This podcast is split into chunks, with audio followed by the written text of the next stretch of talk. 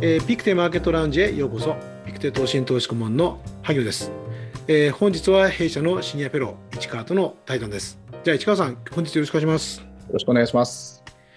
えっ、ー、と今日は7月の7日水曜日、先週の日曜日に、はい、まあ都議選が行われて、はい、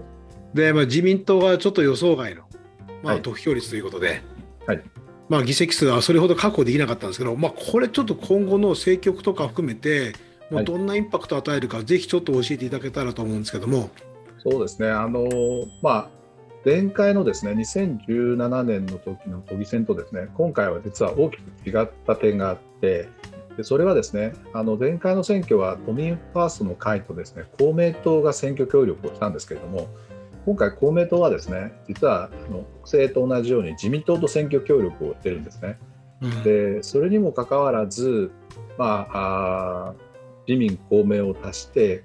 議会過半数にいかなかったというのは、やはりこれはですね相当、まあ、自民党にとってはショッキングなことではないかというふうに思います。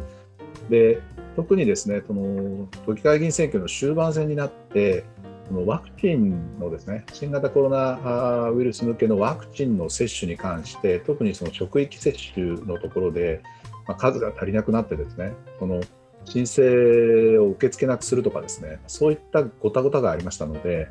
まあ、その辺の影響が相当響いたんだと思うんですけれどもただこれはあの申し上げるまでもなくですね、えー、10月の21日が今の衆議院議員の任期満了ということで、まあ、この3か月程度の間にですね総選挙をしなければいけませんから、まあ、その状況の中でですね、えー、東京都議会議員選挙でこうした結果が出たということは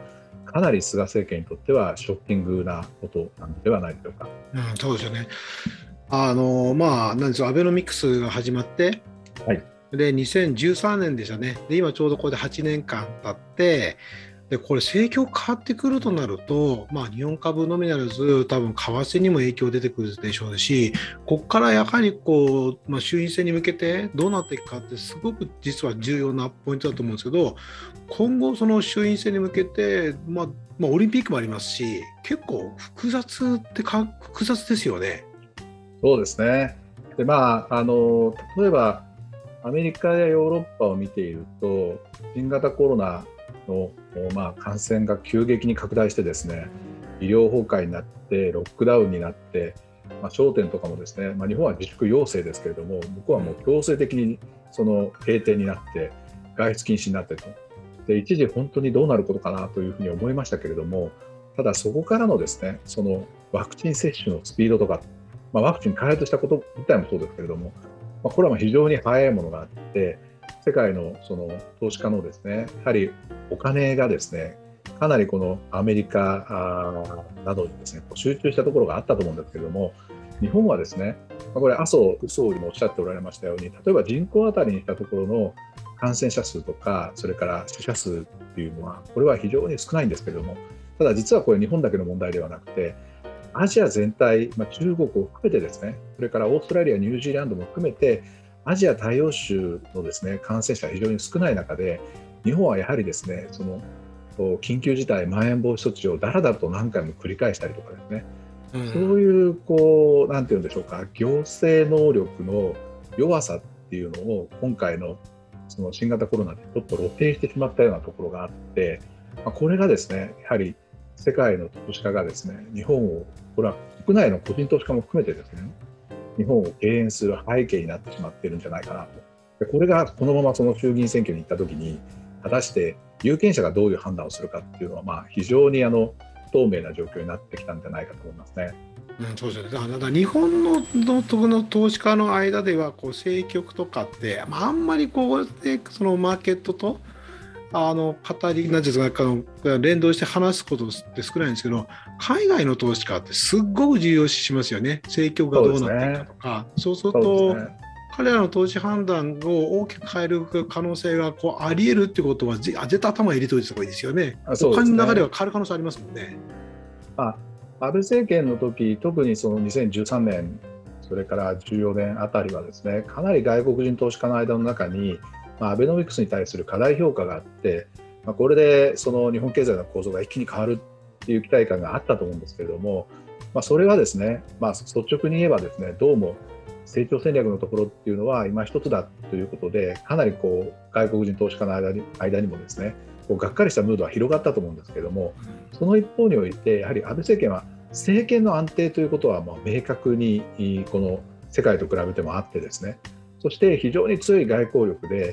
まあ、あヨーロッパにしろ中国にしろ韓国にしろトランプ法をこう非難しまくったわけですけれども日本だけが唯一そこでですねトランプを一発も受けることなく、まあ、乗り切ったっていう、まあ、そういう状況に対するその評価っていうのはやはり世界の投資家の中にあったんだと思うんですけれども、うん、これが菅政権になって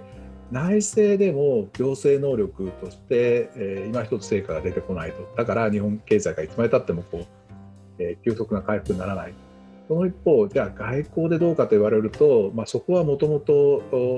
菅政権菅総理弱いと言われていましたので、まあ、そういった点でですね今日本を買うという理由がなくなってしまってるかなという感じがありますね、うん、これ支持率もかなり低い状態になってるじゃないですか、はい、そうすると過去のその経験則でいくと今現在のこの支持率っていうのは、まあ、どういうようなこうなんですかね兆候を示していると言いますかそうどういう、はい、どういう判断すればいいんですかね？そうですねあの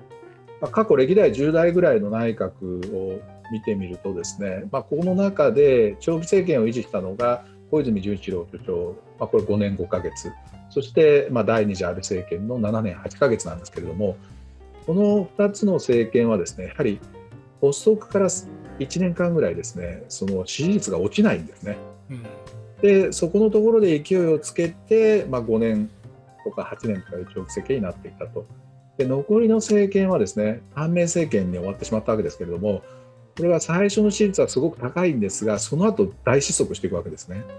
で今の菅政権というのはじゃどちらのコースを歩んでいますかっていうと支持率が急激に落ちていくコースを歩んでいますので、まあ、これまでの例からいけば、まあ、長くは続かないんじゃないかというような感じに今なってしまってますので、やはりここをですね、えー、まあ経済へのまあ、配慮も含めて、えー、菅首相がどう立て直していくかっていうことがですねやはりマーケットにとっても非常に重要なポイントになってくるんじゃないかと、ね、うん、そうですね。そうすると、まあ、今回の、ね、オリンピック開く、開かない、まあ、いろいろ議論ありましたけど、まあ、結局こう、オリンピックをこう開く形に、はい、でまあまあ、いくんですが、これ、まあ、どういった背景というかですね、やっぱ結構リスクは伴いますですよね。そうですねでこれ、まああのここ政府が説明しないところが非常にあの不思議なところではあるんですけれども、実はその2013年9月にですね、その東京が2020オリンピックの開催地だということが決まったときに、IOC とそれからまあ JOC、東京都の間でですね、開催地契約書っていうまあ契約を結んでるんですけれども、まあ、それによればですね、オリンピックを中止する権限を持っているのは IOC だけなんですね。それから、日本政府にしても東京都にしても組織委員会にしても JOC にしてもこのオリンピックを中止するということに関してはですねこれは何の権限もないわけで IOC がやると言ったらやるってことですね。やらなきゃいけないです。うん、でそこをあえてもし中止するということになればこれはもう契約不履行になりますし、まあ、約束を守らない国っていうことになってしまいますので、うん、まあ、その意味であのまさに萩野さんがおっしゃったように IOC がやるといえばもうやらざるを得ないわけですね。もともとお願いして協調してるわけですからただこのやった中でどういう大会にするかっていうことはこれは日本側の責任であって例えば観客を入れるとか入れないとかでこれもですねやはり外国人海外からの観客を入れるかいないかっていうこともこの決まるまでにずいぶん時間かかりましたしそれから今まだもうオリンピックまであと開会式まで3週間切ってるわけですけどその段階で国内の観客を入れるかどうかってことはまだ決まってないっていう。やはりその決められないことに対するですねこの世の中の不信感っていうのが、まあ、かなり高まっていて、まあ、むしろですねそのもうこれやるのはもう契約上しょうがないやる。しょうがないというか、まあ、喜んでやると。だけれどもその安心安全を守るためにこれとこれとこれの対策はしっかりやるっていうことをですね、まあ、そういった言い方をすればもっと違うあの世間の受け止め方になるんじゃないかなと思いますけど、萩野さん、その辺いかがですか？いやちょっと情報が足りないですよね。なんでやるんだろうというのと、あともう一つは、何でしょう、まあ、要はそのワクチン、まあ、実際にこう、まあ、打っても感染している方が入ってきたりとかしてますし、まあ、結構そこに対するこう敏感度が高まっている中で、まあ、もうワクチン一本勝負じゃないですか。はい、ワクチンの接種一本勝負で多分衆議院選に向けてで状況が良くなったらっていう多分方向性で考えられてる中で、まあ、結構不安定要因ではあるのかなと思うんですよね。そうですね、えー、特にあのワクチンのところでですねやはり、まあ、あの菅首相はですねその1日あたり100万回の接種ということを目標にされたわけで。それはまあなんとか6月の中旬ぐらいからですね、まあ、巡航速度で達成できるような状況になったんですけれども、そこでさらにですね、この職域接種を加えることで、加速させようとしていたところ、実はその職域接種に使うはずだったモデルナ製のワクチンがですね、この本来4、6月の段階で4000万回分来なければいけなかったはずなのが、1370万回しか来なくてですね、うん、まあ、そこで足りないことが見えてしまったと。でであるならば、やはり職域接種をもっと遅らせるとか、そういうことをしないと、その不信感が起こってしまいますので、まあ、その辺のやり方がですね、本当にあの菅政権、うまくいってないなというか、下手だなというか、そういう感じがしますよね。だ結構こう、周りで話を聞いてると、ちょっと余ってますよね。そうですね余ってるとこ余ってて、で足りないとこ足りなくて、で余ってるとこ余ってるので、まあ、なんでしょう、こうつてで結構受け始めてたりとか、なんか当初ルールからちょっと外れた状態っていうのもいろいろ起きてますけど、はい、そういうのでいくと、やっぱりみんな伝えて聞いてきますから、やっぱり聞こえてくるので、あそこはやっぱりちょっとダメージ大きいんじゃないかなと思うんですよね。そうですねでこれ、まあ、自治体接種に関して言うと、まさにこれはあの河野太郎担当大臣も田村典久厚生労働大臣もそのような話をされてましたけど、実はあの萩野さんおっしゃる通り、その在庫が余ってるところあるんですよね。でところがもうその予定数が来なくて結果的にその予約はしたけど住民の方にキャンセルをお願いしなければいけない自治体も出てきていると。これどうやって配るかとかどの自治体がどの程度緊迫してるかってやっぱりその大元は国が管理してるので国がうまく政府がうまくそこをコントロールしなきゃいけないと思うんですけどそれもやはりできていないっていうところに、まあ、今回のですねこの実はあの昨年の国民1人10万円の特別給付金のところからもずっとそうなんですけど、やはりこうデジタル化、デジタル化と言いながら、データをうまく使いこなして、そのことによって行政をスムーズに進めていくっていうことが、1年経ってもやはり未だできていないという点で、こうその辺がですね、やはり経済や株価といったようなところにもですね影響を与えつつあって、世界、まあ、国内の個人の投資家の方も含めて、世界からなんとなく日本が取り残されたようなそういうイメージになってしまってるんじゃないですかね。うん、そうですよね。だ今、足元、またコロナの感染者がこう増えてきてで、デルタ株のこのウェイトが高まってるじゃないですか。で、マーケットでも、まあ、なんでしょう、まあ、アメリカ、あるいはイスラエルとかでも、まあ、イギリスでもデルタ株が増え始めて、感染者が増えてきて、はい、で、まあ、一つの不透明要因として、認識され始めてきてるじゃないですか。はい、そうそう、そこもやっぱりもう一つ不透明要因があるので、はい、もう拡大している中でオリンピック実行してでかつワクチンがちょっと足りないとかなると、はい、いやこれ大丈夫かなってね。一歩一歩間違えると衆院選の選挙っていうのはと、まあ、都議選じゃないですけどと予想外のことが発生するリスクもゼロではないっていう形で、ね、そそうでもないですか、どんな感じですか、ね、まあさすがにですね政権交代っていうところまでいくとは私は思いませんけれどもただ今、自民党が衆議院で持っている議席は277議席、まあ、大島議長を含めれば278議席ということになりますが、まあ、大体そのコンセンサスとしては、そこから30ぐらいはまあ減るだろうと。うん、だけれども、まあ、減ったとしても、まあ、今までこの安倍自民党総裁会で戦った3回、えー、議席獲得率が3回とも60%以上超えましたけど、これが異常な状態なんであって、まあ、単独過半数を上回っていれば、まあ、あの問題ないんじゃないのかっていうのが自民党内等でもですね周辺でもコンセンサスのように思うんですけれどもただこのままいくと、まあ、今回の東京議員選挙の中でかなり野党の協力がうまくいったこともあって例えば野党協力の下で選挙区の調整が出来上がってそこで今のその新型コロナのワクチンに対する政府の混乱とかもあって有権者がですね不満を示すことになると自民党、公明党として過半数は維持できたとしても、自民党が単独過半数を割れるような、そういうこう、なんていうか、リスクっていうのは、ま高まってきているように思いますので、やはり何らかの手を打たないといけないんじゃないかなという気がしますけどね。うん、ねだから僕は思うんですけど、今までこれ、絶対安定過半数の状態がもう長年続いてきたじゃないですか。でもしこれ、過半数が取れたとしても、ちょっと不安定な状況になったりすると、地政学上の問題とかも出てくる、例えば米中の対立とか、あと台,、アメリカ台湾の問題とかですね。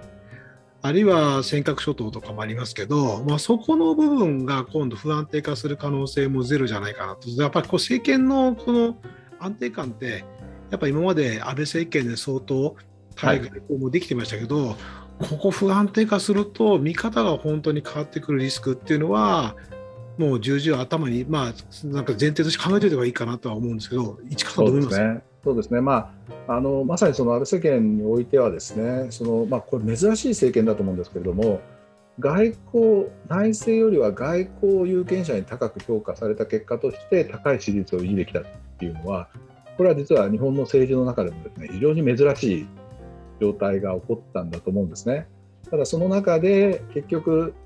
外交に成功して内政が安定するそのことによってもっと外交力を発揮できるようになるっていう好循環で回ってましたからですから片側でそのトランプ大統領との間でですね非常にあのまあうまいですね、えー、関係の作り方というのをしながら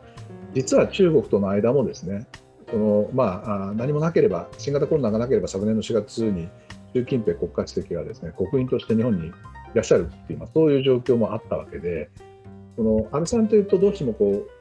右翼保守っていうイメージが強いように思いますけど、まあ、極めて現実主義的にですねそこは対応されてたと思うんですね。ただやはり、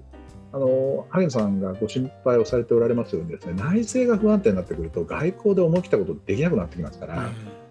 そういった点でですねその、まあ、かなりその政権が変わったことによるいろんなところへの変化ダメージっていうのが、まあ、今後出てくる結果としてその繰り返しになりますけれども世界の投資家が日本を見る目がですね変わってきてしまうということはこれは十分にありえるんではないかと思いますね。うそうすると株とかあとは円とかですね、まあ、影響を与えるリスクもあると。そうですね。まあ、に対する影響影響を与えるリスクって言いますかね。そうですね、もう株式市場はすでにですね外国人投資家ずっと売り越しを続けていますし、まあ、バリエーションでこれだけまあ、アメリカ等に比べて割安感があるという割にはその国内の投資家の方もですねやはり日本株を買おうっていう強いその動きがないっていうのは、うん、それはやはりあの、まあ、政策的な問題っていうのもあるんだろうなというふうに思いますし、まあ、為替もですね私アメリカは確かにあの金利がこう上がったりはしましたけれどもでも物価上昇率を考えれば実金利マイナスですので本来であればですねドル安になってもおかしくない局面なのがやはり110円、111円といったような水準にですね、まあ、円が売られている背景にはですねやはり日本がこの新型コロナ問題に対して総合的な対応力を欠いているっていう、まあ、それもですねきっとあるのではないかなというふうに、まあ、考えざるを得ない状況になってきましたね、うん、そうですよね。だ大きなこう長期的なこう観点からすると今、まあ、まさに、まあ、例えば円という通貨自身が大きな転換点に入っている可能性はあるってことですよね。そうですね、まあまあ、まさにその2013年4月の4日の領土技術的緩和以降ですね、まあ、日銀はまあ大量にマネーを供給して、まあ、ただそのマネーが今のところですねその市中銀行の当座預金、まあ、市中銀行が日銀に預けている当座預金の超過準備積み上がっていますけれどもただこれ仮にですねどこかの段階でちょっともうその円を持っていることが信じられないという状況になってくるとこれが一気にですねその外貨にシフトしていく可能性というものがあってそのことが日本のその通貨の価値の下落とかインフレに影響していくことも、ま長期的に考えればないとは言えない状況になっていますので、やはりそこでですねこの政府、政権、まあ、日銀を含めてですねどういった対応をしていくのかということはすごく大事だと思うんですけどなんかそこがはっきりしないなというか何をやりたいのかよくわからないっていうところに、まあ、あの不安を覚えるまあ、それが今のマーケットの状況なんじゃないでしょうかね。うんね。まあ、個人的に最近、都内のあの不動産関係の価格がそう爆投してるんですよ、今年に入って、はい、もう2割ぐらい上がってるところもざざらになっていて、でそしかも一般の住宅とか、あるいはマンションとか、はい、で投資資金がかなりもうでビルからそっちにも入ってきてるので、うん。まあ、あなんていうか投資リターンのあの何でしょう落ちてるんですよね。不動産投資、うん、そうするとそれがある程度今まで受け皿だったじゃないですか、はい、国内滞留するお金の、はい、それがある程度相当投資リターンが落ちてくるとその次のステップはこの外に向けてくるんじゃないかなと。うん。だそのこの価格の動きとかはすごく重要なんじゃないかなって。いうあのバブルの頃って円安になったじゃないですか、はい、最後最後の方って。あの時も外に出てった、はい、で今回もその可能性ってそれも要因として見ておいた方がいいかなと思ったりはするんですけど。そうですね。で特にあの先だって日銀発表した資金循環統計によればですね依然として日本の個人金融機関のこれはもう1900兆円を超えて過去最高水準になりましたけれども53.4%は預貯金であるということですから、うん、まあ、もちろんこれまで物価安定、デフレという状況を考えれば預貯金を持っておられたというのは実は非常に正しい判断を日本の家計はしていたと思うんですけれどもただ仮にですねこれがその物価安定、デフレの時代から通貨下落、インフレの時代に大きな今方向転換のその重要なポイントに到達しているとするならばこれから先はですねやっぱり現預金持ってちゃいけないわけですから、うん、そうですね。でそこはかなりリスク分散を考えるということになると思うんですけどもその選択肢としてですね、まあ、かなり長いこと、まあ、日本では、まあ、